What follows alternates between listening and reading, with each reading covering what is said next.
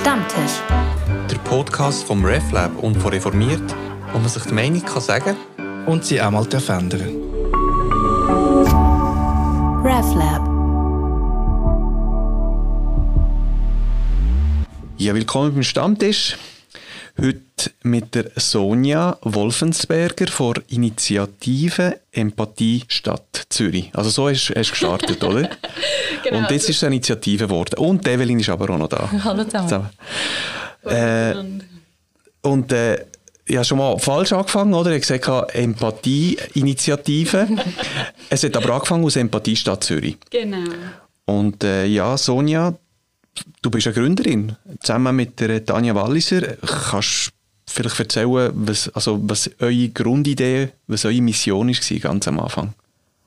Ja, gerne. Also einfach nochmal kurz zur, zur Erklärung von diesen zwei Namen. Also wir haben gestartet in Zürich. Wir sind in Zürich die Tanja Walliser und ich. Und haben ein Projekt gestartet, wo ich nachher gerade erzähle, worum es geht. Und das hat geheißen Empathie Stadt Zürich. Und wir haben gleich gemerkt, wir möchten das noch außerhalb von Zürich machen und haben dann ja, das Projekt ausdehnt und deswegen heißt jetzt so das größere Projekt Empathie-Initiative. Und worum es geht, hm, das ist immer so ein bisschen schwierig zu benennen. Manchmal glaube ich, dass es fast einfacher ist, zum erfahren, als zum in Wort fassen. Ähm, aber ja, im weitesten Sinn geht es darum, dass wir uns eine Welt wünschen, in der wir Menschen uns wieder daran erinnern, dass wir wirklich, wirklich zusammengehören. Und dass wir auch zum Ökosystem Erde dazugehören, also dass wir dort nicht abgetrennt sind. Und der Hebel, den wir dort ansetzen, um, um die Welt zu kreieren, ist die Kommunikation. Also wir arbeiten mit unserer Sprache und wir legen einen grossen Wert nicht nur auf die Art, wie wir uns ausdrücken, sondern eben auch aufs Zuhören. Und dort äh, spielt Empathie eine grosse Rolle. Ja, noch gesagt, also du hast ja ähm, Psychologie und Philosophie studiert und äh, also wie, wie, kann man sich das vorstellen, dann, wo ihr auf die Idee gekommen seid? Also seid irgendwie, äh, ist es ein Zufall gewesen, oder sind es ähm, zwei Menschen, die zusammengekommen sind, die ähnlich tickt haben? Ja, wir haben ähnlich und unterschiedlich tickt und ich glaube, das macht also ein bisschen die Kraft aus von unserem Projekt. Nämlich, ich, bin, ich komme aus einem absolut politischen Haus, also meine Eltern sind sehr aktiv im 80er, so in der Zürich Brandbewegung und ich als Kind habe das immer recht gefürchtig gefunden, so Demos mhm. und das, das Zeugs. Und gleichzeitig bin ich so mit dem, mit dem Geist aufgewachsen von die Welt verändern. Und ich habe mich dann aber, ich habe immer die Welt verändern und weil mir das aber Angst gemacht hat als Kind, habe ich mich dann so ein bisschen zurückgezogen aus dem Politischen und habe Psychologie studiert und gefunden, ich verändere die Welt in der Interaktion mit einem Mensch. Und bin dann aber gerade nach meinem Studium habe ich Tanja kennengelernt und sie ist schon immer politisch aktiv gewesen, in Parteien und in Gewerkschaften. Und sie hat mich dann gerade nach meinem Studium hat sie mir einen Auftrag gegeben in einer politischen Partei in der SP und ich habe dann dürfen eigentlich mein psychologisches Wissen einsetzen im politischen Schaffen. Und dann habe ich gemerkt, wow, das passt mega zusammen, die Kombination von ihrer Erfahrung in der Politik und meinem psychologischen Wissen. Und nicht so, nicht so also eigentlich recht kurz darauf hat sie gekündigt und wir haben gesagt, okay, jetzt machen wir genau das Gleiche weiter, aber in unserem eigenen Projekt. Und das ist vor ungefähr wie viele Jahren? Gewesen, wo, der, wo das gegründet hat? Zwei Jahre? kurz vor dem Ausbruch von Covid gewesen, also vor zwei Jahren. Mhm. Das ist eine, eine, eine Gemeinsamkeit ja, mit dem Red Lab. Ja. Wir haben dann im Januar äh, sind wir gestartet und dann ist, glaube der, die, ähm, der erste Lockdown ist, glaube im März gewesen, mhm. oder? Mhm. Ja, und du, Evelyn, also du, also man darf ja sagen, du, hast, äh, du kennst ja Empathie äh, statt, also die, die Initiative, mhm. du selber ohne ein äh, Angebot äh, äh, genutzt hast. Genau, ich habe euch, glaube in eurem Crowdfunding kennengelernt auf Instagram und habe gefunden, oh wow, mega spannend. Und bin euch dann gefolgt und habe letzten Herbst einen Kurs bei dir, Sonja, besucht. Weil ich glaube, das ist das, wie die Empathiestadt vor allem funktioniert. Denn man hat bis jetzt über die Kurse, eben, wo man ähm, über die eigene, also die eigene Kommunikation reflektiert und empathischer soll werden. Ich für mich jetzt mega viel verändert. Ich habe das auch schon erzählt im RefLab und habe jetzt lustigerweise gerade diese Woche ein Video gemacht, das mega fest auf dem beruht, was ich dort gelernt habe bei dir. Und also was sind das für Leute, die eure Kurs, äh, Kurs besuchen? Also ist es querbeet oder jetzt äh, kann man schon einen gewissen Typus äh, ein bisschen äh, herauskristallisieren nach, nach diesen zwei Jahren?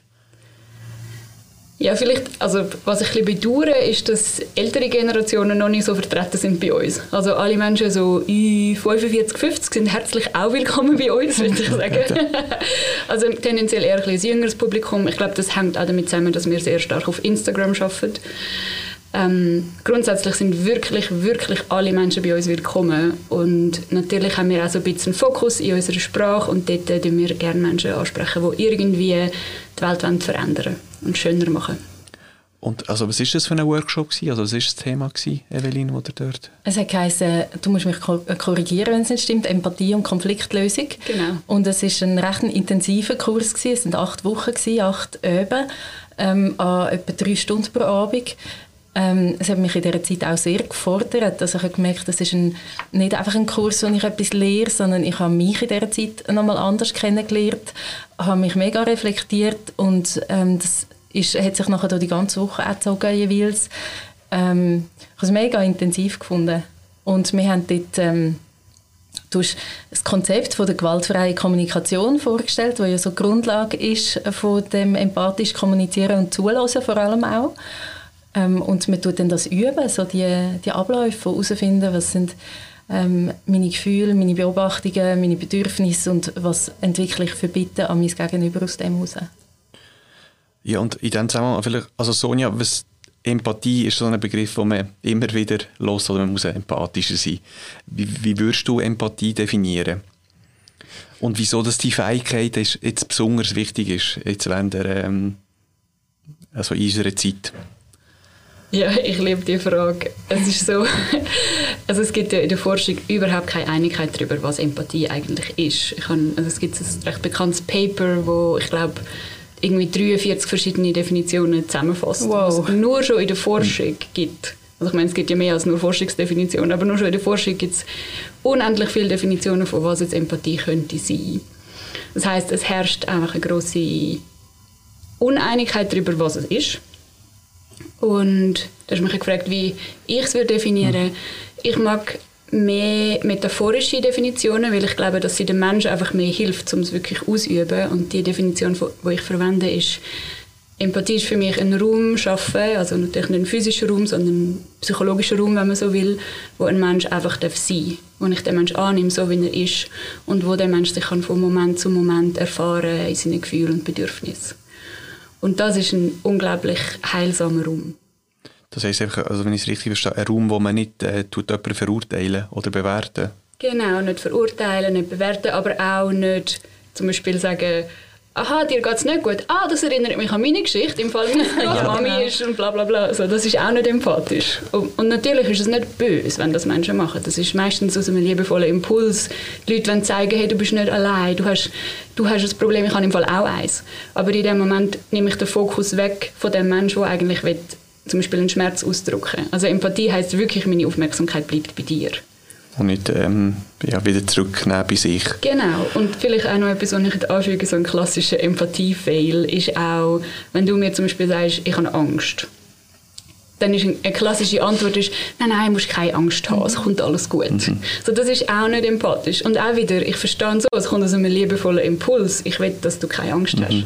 Aber indem, dass ich dir das sage, gebe ich dir die subtile Botschaft, dass du nicht solltest Angst haben. Mhm. Es ist eigentlich eine normative Aussage jetzt gerade ist Angst nicht angebracht. Und das macht in den meisten Menschen, wo, wie ich zum Beispiel, viel Angst haben, einen Gedanken von, oh shit, ich, ich, bin, ich bin falsch, mein Gefühl ist falsch, ich sollte mich können entspannen und ich kann mich aber nicht entspannen, ich habe aber Angst. Und das kann die Angst sogar dann wieder verstärken.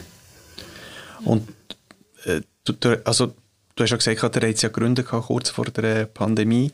Hat es, ähm, wie soll ich sagen, hat das euch beeinflusst, euer Also das, das ganze, all die Ideen, die ihr hättet umsetzen hat das irgendetwas gestoppt oder hast du das Gefühl gehabt, es ist sogar ähm, das Nährboden da gewesen, um, um solche Kurse zu besuchen, weil die Leute auch ein Bedürfnis hatten äh, nach, ähm, nach mehr Empathie? Oder wie, wie habt ihr es empfunden? Ja, ich bin einer von diesen Menschen, die einfach wirklich ganz nur auf mein Individuum, Individuum betrachtet davon profitiert hat, dass es den Lockdown gegeben hat. Also ich möchte mega fest anerkennen, dass ganz schlimme Sachen passiert sind auf der Welt und ich möchte das Leid nicht klein machen. Und einfach für mein Leben hat es überhaupt möglich gemacht, dass wir die Empathiestadt und dann die Empathieinitiative gegründet haben weil ich plötzlich von einem Tag auf den nächsten all meine Aufträge verloren habe, weil ich, mhm. ich, habe, ich arbeite mit Gruppen, ich mache Konfliktlösungen, ich mache Kurse und die haben ja immer nur physisch stattgefunden und dann ist das alles auf einen, von einem Tag auf den nächsten weggefallen und dann habe ich mich zurückfokussieren und habe mit der Tanja geredet und mir gesagt, komm, jetzt machen wir das Projekt.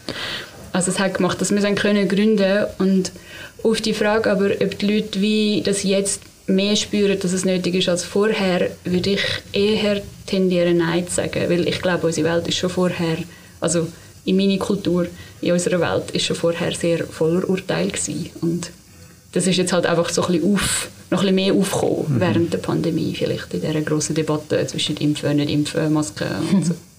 Hast du den Eindruck, ihr entwerfen eine alternative Welt? Ich habe wie so, nach dem ersten Kursabend habe ich das Gefühl gehabt, ich habe mich so wohl gefühlt, es sind alle so nett miteinander gewesen, man hat miteinander wirklich zugelassen und dann komme ich raus in die kalte, reale Welt.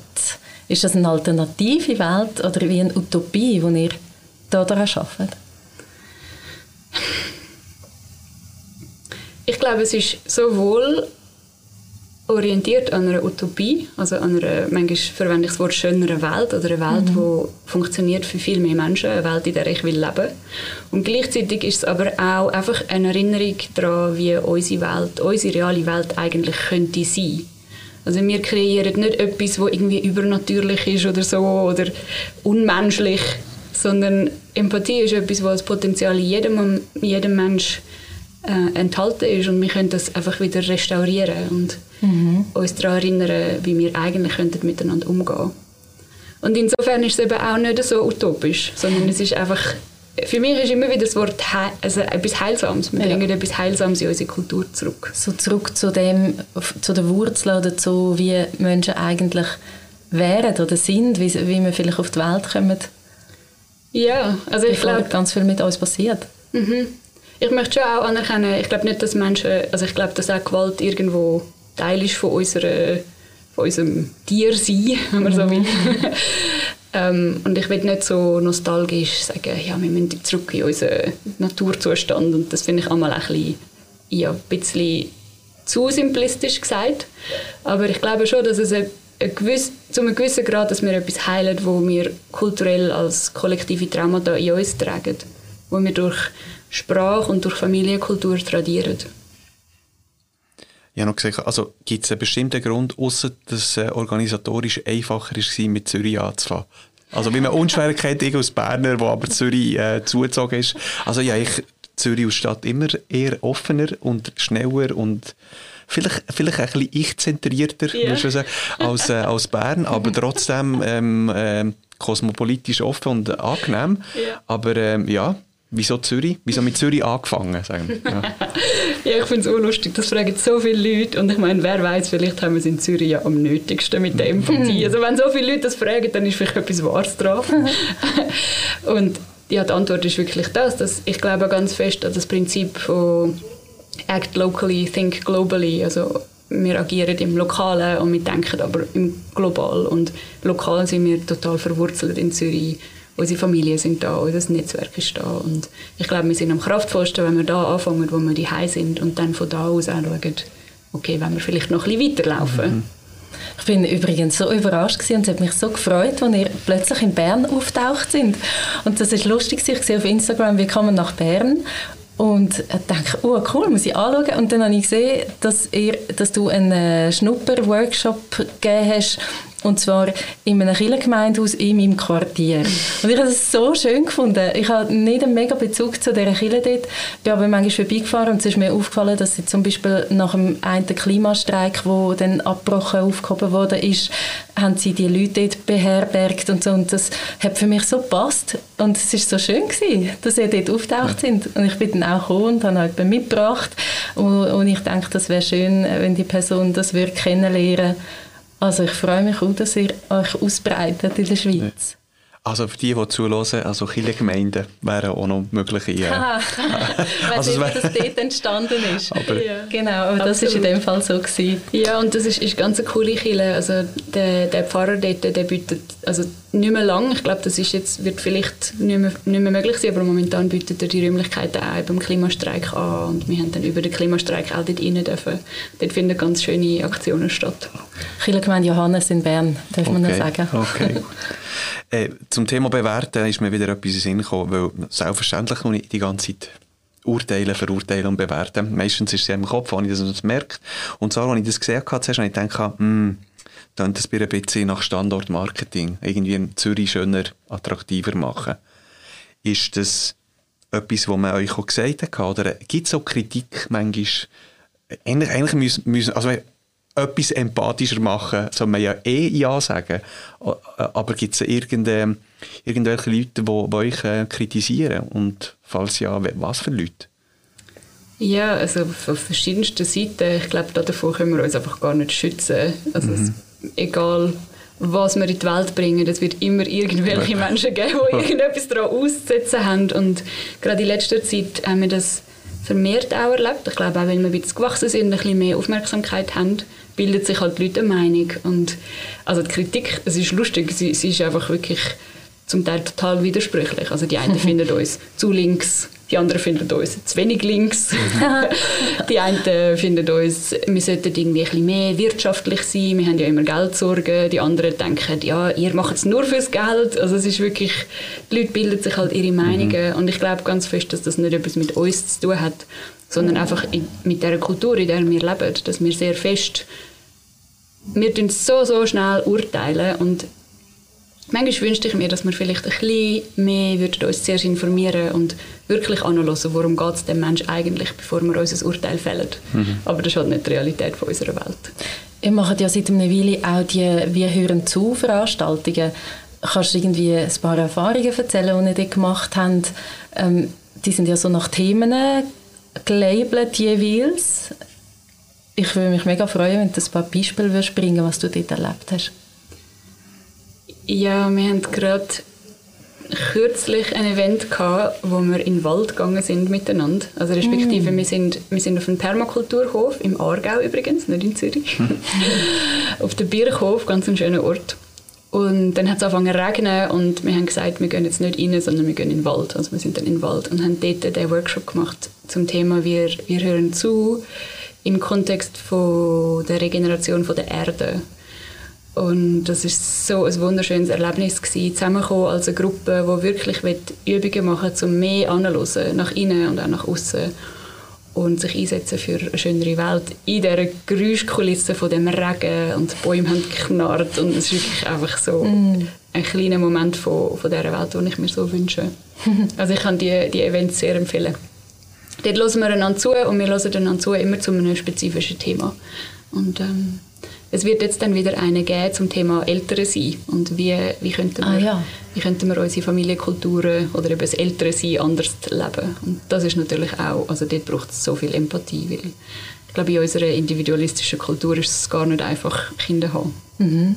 Und dann kommen Leute, die das Thema betrifft, also eigentlich haben wir auch ein, ähm, wir hören zu zum Thema Älterwerden, glaube ich, mhm. und dann kommen wirklich Leute, die das anspricht und sagen, ich würde mich freuen, wenn jemand mir zuhören Ja, absolut. Ja. Mhm.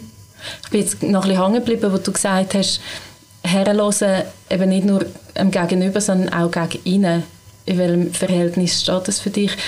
Ähm, ich habe das für mich so fest gemerkt, was das mit mir macht und mit meinem eigenen Blick auf mich selber. In welchem Verhältnis steht das für dich? Wie man auf sich selber herlässt, wie man nachher auch anderen Leuten zulässt? Oder umgekehrt vielleicht? Ich glaube, dass wir nur so fest können auf andere Menschen eingehen, wie wir auch unsere, unsere eigenen Gefühle und Bedürfnisse liebevoll annehmen. Also wenn ich mit mir selber so hart bin, mich selber nach innen verurteile, dann wird das sich auch widerspiegeln in der Art, wie ich mit anderen Menschen rede. Und darum ist die Praxis für mich liebevoll mit mir selber sein und liebevoll mit anderen sein. Ähm, das geht Hand in Hand und das eine kann das andere, kann ohne das andere nicht sein. Mhm.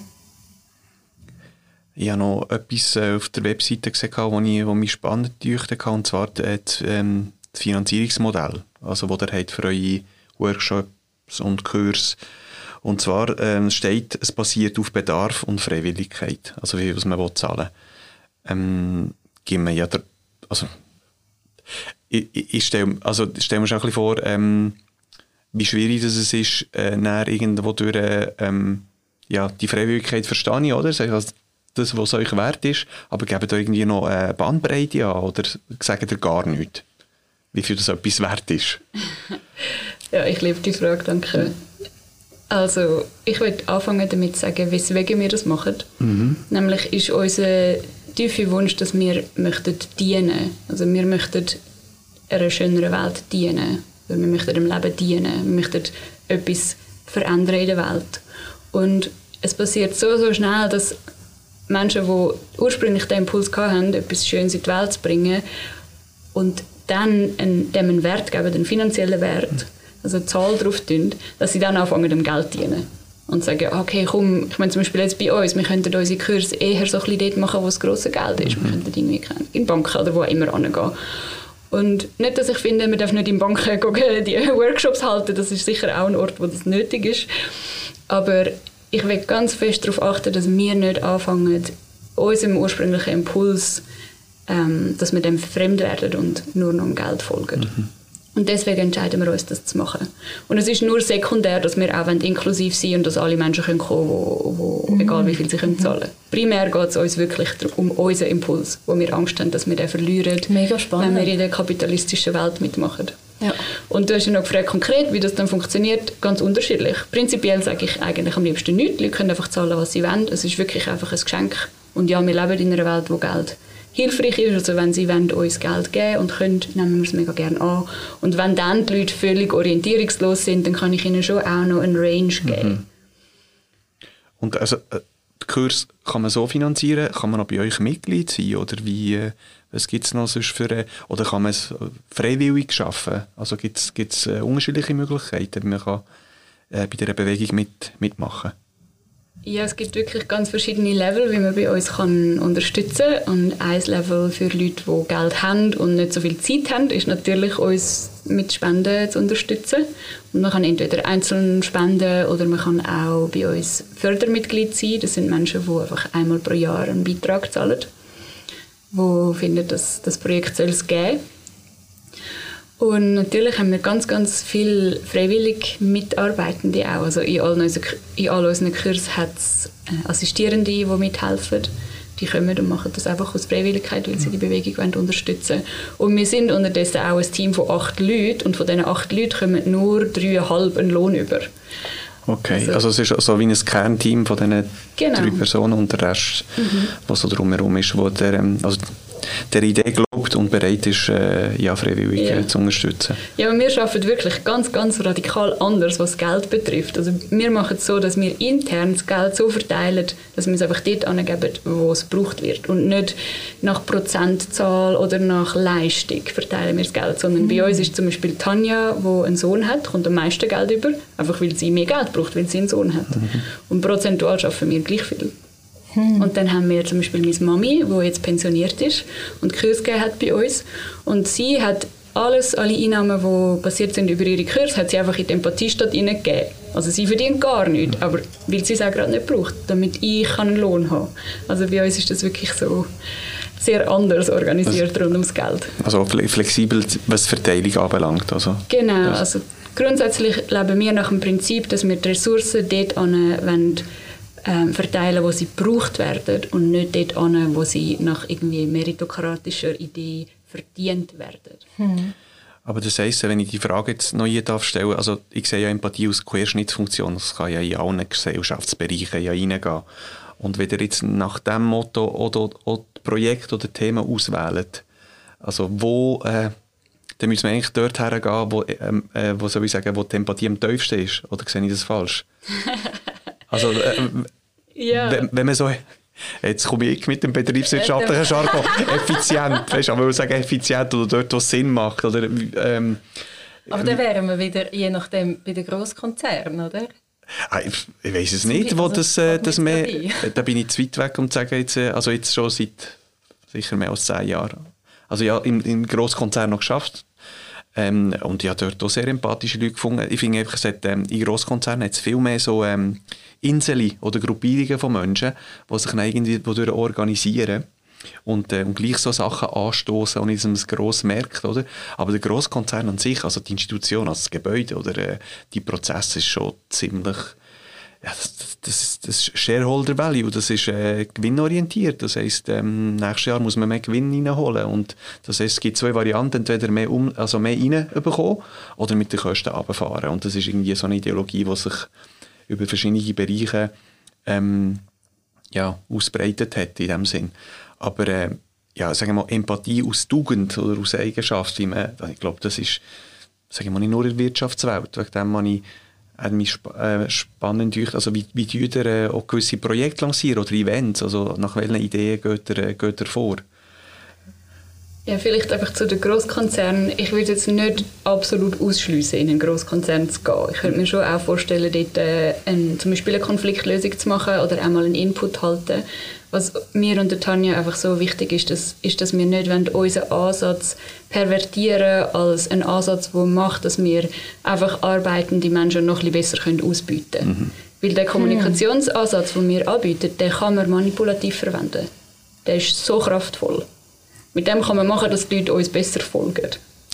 Und das wollen wir ja nicht, dass das so missbraucht wird. Also es bräuchte wirklich einen guten Rahmen, um, um das zu verbreiten. Manchmal habe ich das, das Gefühl gehabt, also, also einmal habe ich ein sehr starkes Gefühl gehabt, wo wir mal auch so ihre, sage jetzt Firma nicht, aber in diesem Grosskonzern äh, ein Meditationsangebot äh, hatten. So, so nach dem Motto, ähm, dann bist du ruhiger und kannst mehr leisten. Statt, ja, dass, absolut, ab, statt dass du sagst, äh, unter Umständen äh, führt es dazu, den Weg, dass ich rausgehe aus, aus, der, äh, aus der Organisation. Genau. Äh, das heisst, also ich glaube schon, dass die Instrumentalisierung ähm, ähm, eine Gefahr könnte sein. Das ist eine grosse Gefahr und dort wollen wir uns auch ganz fest davor schützen, dass wir, ohne es zu merken, anfangen, etwas unterstützen, was wir überhaupt nicht unterstützen wollen. Mhm. Und ich glaube, dort, wo wir vor allem die sind, im heutigen Moment, vielleicht verändert sich das ja auch, aber im heutigen Moment ist, dass wir glauben, dass die Bewegungen, die es jetzt schon gibt, zum Beispiel die ökologischen Bewegungen oder die kleinen, es gibt ja auch kleine Startups oder kleine, also kleine Unternehmen, die wirklich, wirklich wollen, so mit einem ganz tiefen Bewusstsein etwas in die Welt bringen. Ich bin nicht per se gegen, gegen Firma, Gründung oder so etwas. Und schon dort äh, gibt es halt ganz viel Konflikt und dort hapert es. Und wir möchten die Bewegungen, die es jetzt schon gibt, unterstützen und stärken. Wenn man jetzt ein bisschen in die Zukunft würde schauen, vielleicht so, so abschließend, gibt es irgendetwas, wo, äh, wo, wo ihr schon im Köcher habt oder wo ihr noch nicht, also, im, also das, Angebot vielleicht erweitert, das ihr in der nächsten Zeit ähm, wollt, äh, bringen oder lancieren? Etwas, was wir im Köcher haben, ist, dass wir ähm, selber einen Podcast machen, ah, okay. so wie ihr. Das stimmt. und äh, wir haben wir nennen es nicht Podcast, dazu kann man bei uns auf Instagram nachschauen, wieso nicht. Wir haben da ein Video dazu gemacht. Auf jeden Fall wird es eine Audiosendung geben und wir glauben, dass wir dort äh, auch nochmal etwas können anbieten können, wo viel mehr Menschen können in Kontakt kommen mit dem, was wir in die Welt bringen wollen, die vielleicht nicht wollen, gerade einen ganzen Kurs machen wollen. Cool. Das wird in einer Woche wird das rauskommen und wenn, vielleicht können wir das ja dann verlinken. Man kann, man kann sich auf unseren Newsletter sicher ähm, eintragen und das wird dann verschickt per Newsletter. Wie heißt, wie heißt der Podcast? Also hat er einen Namen? das ist ganz ein brenzliges Thema, das du da Okay, sorry. Aber ich kann es schon, ich kann's schon, schon erzählen, das ist nämlich eine lustige Geschichte. Also wir haben die Leute abstimmen lassen, wie es soll heissen und wir haben drei Auswahlen gegeben und es ist recht, wir haben schon drei, drei, nein, wir haben vier Auswahlen gegeben. Und wir haben drei schon gehabt, wir hören zu, wir hören zu auf Schweizerdeutsch und zugehört. Und dann haben wir noch eine vierte Auswahl wählen und es ist so spät am Abend gewesen. Und irgendwie ist eins an die Ohren als so wie die Ohrfeige ja. die Ohren aufgekommen. Aber mit dem E, unser, unser Zeichen ist also das E. Und das E war in dem Namen drin. Gewesen. Und das haben wir dann einfach auch noch drin getanzt und dachte, das nimmt sicher, sicher niemand. niemand. Und das ist einfach am allermeisten gewählt worden. und wir haben so gedacht, oh, oh Jetzt hat die Community ja. entschieden und jetzt hat sie sich nicht so entschieden, wie ihr wollt. ja, genau, dann haben wir wirklich gedacht, oh, oh, jetzt haben wir den Salat. Und es haben dann wirklich sich schon im Vorfeld Leute bei uns gemeldet und gesagt, das geht gar, gar nicht, mhm. dass sie das so nennen, das ist viel zu nahe an der realen Gewalt von unserer Welt. Und wir haben dann entschieden, die Wahl nicht anzunehmen. Und dann sind wir eben als undemokratisch verurteilt mhm. worden. Und das nur was, wegen einem Podcast? Ja, was enorm lustig ist für uns, weil wir, wir uns als sehr demokratiefreundlich sind. Und wir werden dann auch in dieser ersten Sendung besprechen wir, was dann der Unterschied ist zwischen Demokratie und Mehrheitsentscheid. Weil das wird oft ah, gleichgesetzt, ja. aber das ist überhaupt nicht das Gleiche, sondern es gibt auch demokratische Entscheidungsfindungen, wo nicht der Mehrheitsentscheid ist. Und das ist das, was, wenn ich mit Gruppen Konfliktlösungen und Entscheidungsfindungen mache, dann mache ich eine andere Form als der Mehrheitsentscheid. Und das ist sehr demokratisch. Und das okay. können wir alles in unserer Sendung erfahren. Okay, gut. Gut anteasert. Du, aber bevor wir jetzt zum Schluss kommen, ja.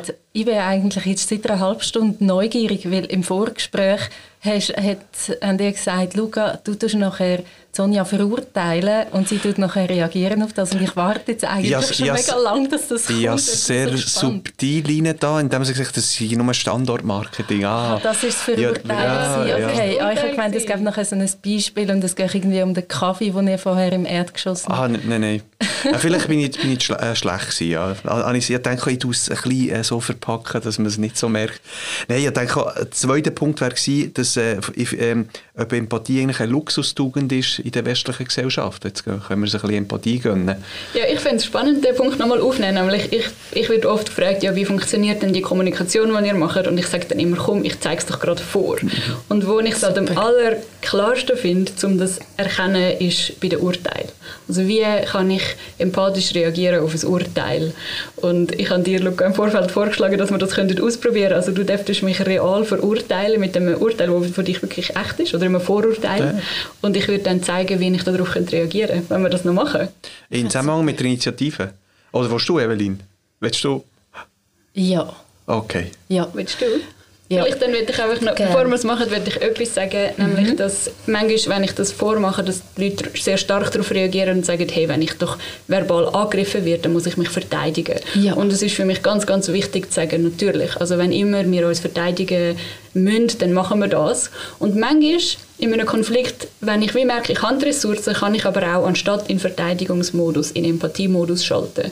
Und das zeige ich vor, wie wir das machen können.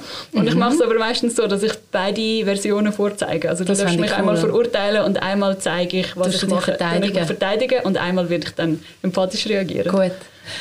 Also mein, mein Urteil ist, wo du gesagt hast, man tut dann dem Gegenüber empathisch zuhören und nimmt seine Bedürfnisse wahr und kommt nicht gerade wieder auf sich und die eigenen Bedürfnisse. Und ich denke, oh, oh, sie muss mir einfach wieder geben und Empathie geben und Zeit geben und Aufmerksamkeit geben. Und gerade als, als Frau und als Feministin habe ich das Gefühl, ich möchte eigentlich nicht immer nur geben.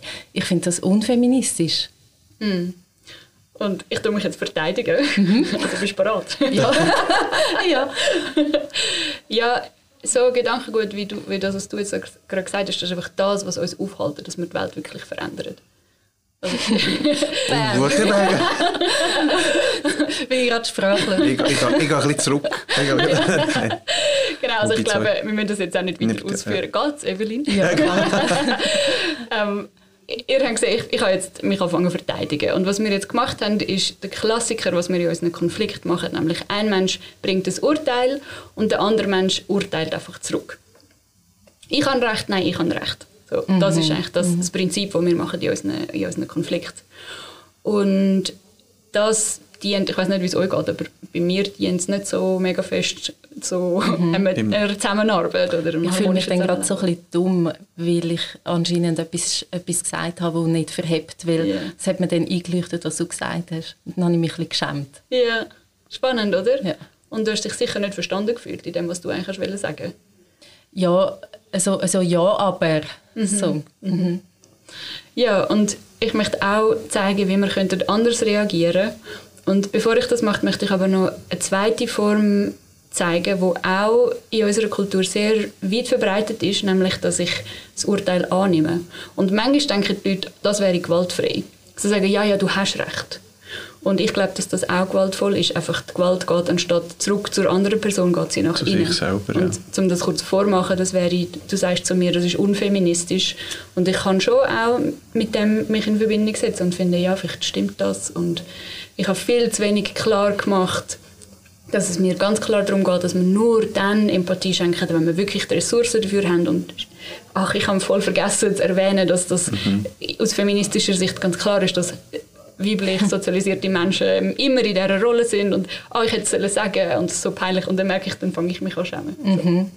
Also jetzt tue ich die Gewalt einfach nach innen richten und das ist nicht gewaltfrei und das ist nicht das, was ich mir wünsche für die Welt. Sondern was ich mir wünsche, ist das, was ich jetzt vorzeigen nämlich, dass ich anstatt es auf mich beziehe, will hören, aha, Evelyn hat etwas Wertvolles zu sagen. Und vielleicht kommt es gerade in Worten her, die ich ein schwierig finde zu hören, aber ich kann ja mal noch ein bisschen tiefer nachfragen und mit dem Fokus bei dir bleiben und schauen, worum es dir eigentlich geht. Mhm. Und das mache ich jetzt vor, indem ich nachfrage. Das, was du da erzählt hast mit dieser Empathie geben, ich finde das mega unfeministisch, weil es geht einfach wieder darum, dass man anderen Leuten zu, zulässt und anderen Leuten Aufmerksamkeit gibt. Ja, ich nehme mal an, dass dir das wirklich ein wichtiges Thema ist, dass wir Menschen, die weiblich sozialisiert sind, anerkennen, dass die enorm viel am Gehen sind, sowieso schon in unserer Gesellschaft. Voll, ja. Ich habe das Gefühl, jetzt gerade äh, mit der Abstimmung, die am Wochenende kommt, ist das wieder so eine Diskussion, die geführt wird und es sind einfach so Fronten und es gibt Leute, die das einfach nicht sehen, mhm. dass es da Unterschiede gibt. Das frustriert mich. Voll. Und ich kann mir gut vorstellen, dass wenn dann so jemand daherkommt wie Sonja, der so über Empathie redet, dass es dann besonders wichtig ist, dass ich das auch benenne, weil das einfach das Thema ist, das so fest zusammenhängt. Ja, ja, ich, also ich habe auch das Gefühl, gerade du als ähm, Psychologin siehst ja das sicher und eben auch weiblich sozialisierte Person, du weißt ja von was, dass ich, dass ich rede. Kann ich mich da verstanden fühlen von dir? Ja sowieso willst spüren, dass wir eigentlich das Gleiche meinen und fürs Gleiche brennen. Ja, voll. Ja, das fände ich schön. Ja. Yeah. Hat sich besser angefühlt. Also, die, also man sieht es nicht jetzt halt im Podcast, aber die Seite, wo wir lachen beide. Also es schon, fühlt sich sicher auch besser an. Ja. ja äh, Wie war es bei dich, Evelyn?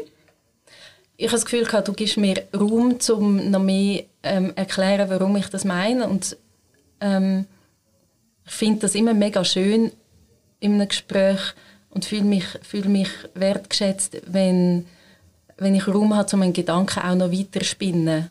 Mhm. Und ich, das, dann habe ich wirklich das Gefühl, es ist ein Gespräch. Also ich schätze manchmal auch konfrontative Gespräche, also sachlich zum Beispiel. Ähm, mit dem Theologiestudium zum Beispiel gibt es ja das etwa die, dass man einfach über, dass man nicht einer Meinung ist und das probiert so gut wie möglich zu argumentieren. Aber bei einem Thema, das mich persönlich betrifft, merke ich dann, dass du mich einschüchtern und das ist wie eine alternative Form von Gespräch. Das, ähm, ja, dass du mir darum gibst, wie war das jetzt für dich, gewesen, mir die Empathie zu geben? Ist das anstrengend gewesen? Es war überhaupt nicht anstrengend in dem Moment, sondern im Gegenteil. Für mich ist das sympathische Zuhören viel angenehmer als das Gegenargumentieren. Ah, ja. Mhm. Und zwar aus folgendem Grund. Das Prinzip, nach dem ich arbeite und an das ich tief glaube, ist, dass in jedem Ausdruck eigentlich ein Bedürfnis drinsteckt immer wenn ein Mensch das Maul aufmacht und irgendetwas Aha. zu mir sagt, ist ein Bedürfnis da. Und ich kann auf das fokussieren oder ich kann denken, der Mensch ist irgendwie gegen mich. Und wenn ich denke, du bist gegen mich, ist das für mich viel anstrengender, mm. als wenn ich denke, aha, du hast ein wichtiges Bedürfnis, das gehört werden Und ich will jetzt einfach nochmal, um es wirklich sichtbar machen, betonen, also ich sage jetzt zweimal, was du zu mir gesagt hast, in unterschiedlichen Worten. Und beides ist genau die, es ist der gleiche Ausdruck, einfach einmal in Urteilssprache und einmal in bedürfnisorientierter Sprache. Mhm. Also das Urteil, und vielleicht könnt ihr euch ja vorstellen, ihr wäret Sonja und ihr hört jetzt das Urteil und schaut mal, wie das auf euch wirkt. So einmal, hey, du bist viel zu wenig feministisch. Mhm. Das ist so. Und jetzt die gleiche Botschaft, aber bedürfnisorientiert. Hey, ich weiß doch, dass wir fürs Gleiche brennen und ich wünschte mir so, dass wir das spüren. Mhm. Das klingt mega anders. Schon, oder? Ja, und es ist mega verbindend. Ja. ja. Und Empathie macht das möglich. Ja, also ich denke, äh, sehr spannend. Aber wenn ihr, wenn ihr weiterhin, also wenn ihr euch informieren wollt, besucht die Kurs, geht vorbei, es buchen. Das ist jetzt mal ein bisschen so ein, ähm, äh, so ein bisschen, um ein bisschen zu spüren, wie, was, äh, was einem dort erwartet. Vielen Dank, Sonja, dass du mitgemacht hast in diesem Stammtisch. Evelyn auch. Äh, und äh, ja, wenn ihr irgendwelche Kommentare habt, Anregungen, einfach auf äh, contact.reflab.ch schreiben. Wir wünschen euch einen schönen Rest der Woche. Vielen Dank fürs Mitmachen. Danke, Danke Danke vielmals.